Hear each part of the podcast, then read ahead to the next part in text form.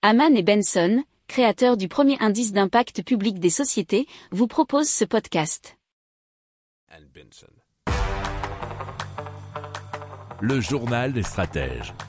Et donc, on commence avec des chercheurs de l'université du Massachusetts qui ont développé des nuages artificiels capables de produire de l'électricité à partir de l'humidité de l'air, nous explique révolutionénergétique.com. Alors l'effet s'appelle bien l'effet AirGen qui permet de récolter donc de l'électricité présente dans l'air.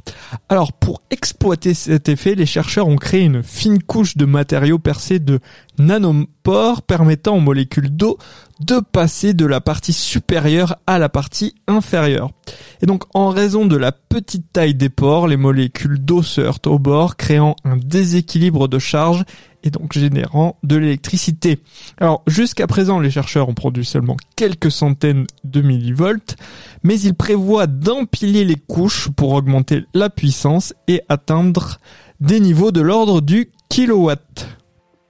Pour approfondir ces sujets, abonnez-vous à la newsletter de Haman et Benson et écoutez nos autres podcasts que vous retrouverez dans les notes de l'émission ou sur notre site internet.